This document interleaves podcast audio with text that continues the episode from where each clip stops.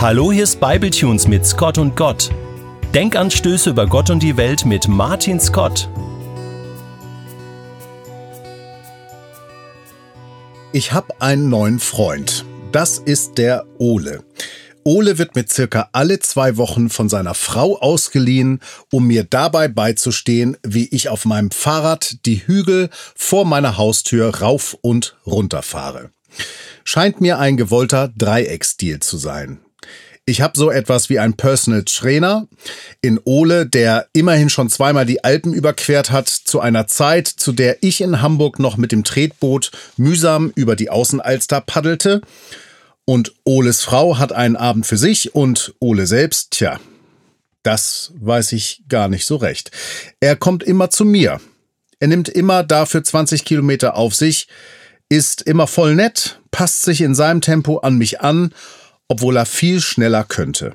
Und ich weiß gar nicht so recht, ob er von unseren Fahrradtouren eigentlich auch etwas hat. Wobei er den Spruch geprägt hat, lieber mit dir einen Abend im Regen draußen auf dem Fahrrad als einen Tag bei Sonnenschein am Schreibtisch. Ist in sich schlüssig, keine weiteren Fragen. Jetzt saßen wir neulich noch zusammen nach dem Fahrradfahren bei mir in der Küche und tranken noch ein Sportlergetränk mit Hopfen. Und plötzlich meint Ole zu mir, wir könnten uns doch beruflich zusammentun, du und ich. Wir sammeln zukünftig Schrott. Ich hole einen Kleinbus, hol du deine Panflöte und üb schon mal das Hirtenlied der Antenschäfer. Mit anderen Worten, ich soll in Zukunft neben ihm auf dem Beifahrersitz sitzen, in meine über einen Lautsprecher verstärkte Panflöte dudeln, während er uns durch die Wohnsiedlungen der Region fährt, um Schrott einzusammeln. Wie viel Regen da bei unserer Fahrradtour in sein Gehirn eingesickert war neulich, lässt sich nur vermuten. Als Ole sich dann endlich zu seiner Frau zurücksenden ließ, musste ich noch an diese Situation denken und permanent lachen.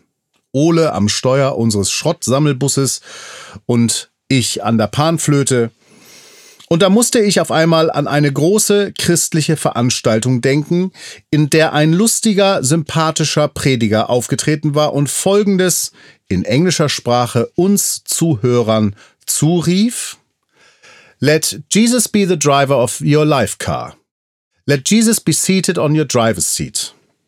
Im übertragenen Sinne, übergib Jesus die Steuerung deines Lebens und lenke es nicht mehr selbst.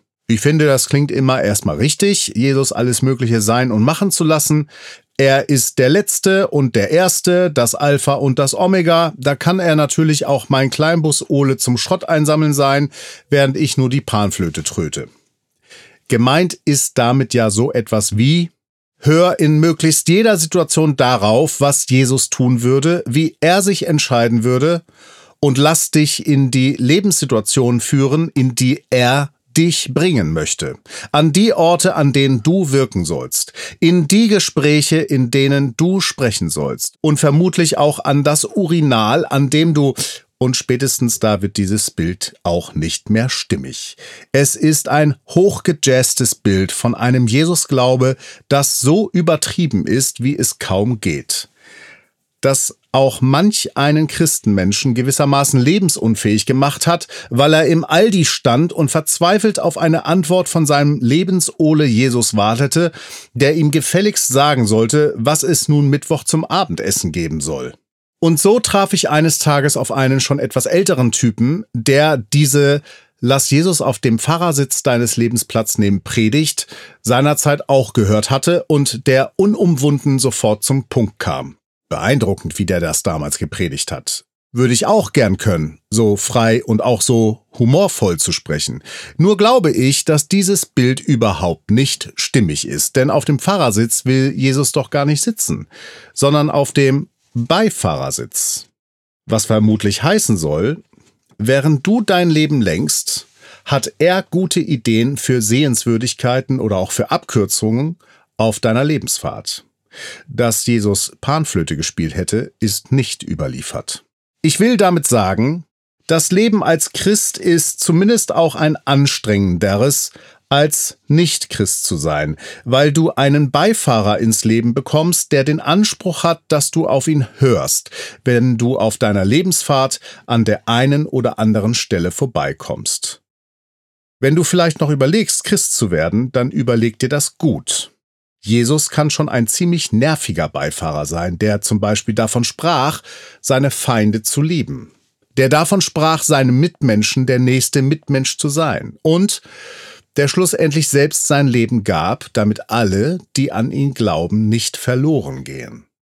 Mit anderen Worten, mit Jesus auf dem Beifahrersitz wirst du auch regelmäßig damit konfrontiert, was dir alles nicht gut gelingt, wo du Vergebung brauchst und wo dein Liebenswürdigsein-Training eventuell noch intensiviert werden sollte.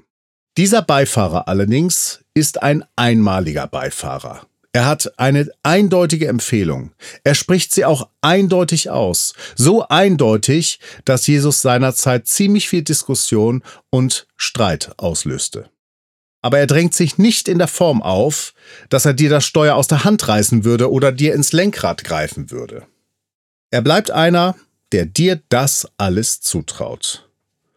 Und während einst einer wortgewaltig predigte, Let Jesus be seated on your driver's seat, möchte ich heute empfehlen, geh ums Auto rum und entdecke, dass dort Jesus steht und gerne einsteigen möchte. Auf der Beifahrerseite deines Autos. Ihn dort reinzulassen, kann zu einer lebensverändernden Entscheidung werden. Während ich mir jetzt mal den Notensatz anschaue, den Ole mir doch tatsächlich heute geschickt hat, um mich auf das Schrottdudeln vorzubereiten.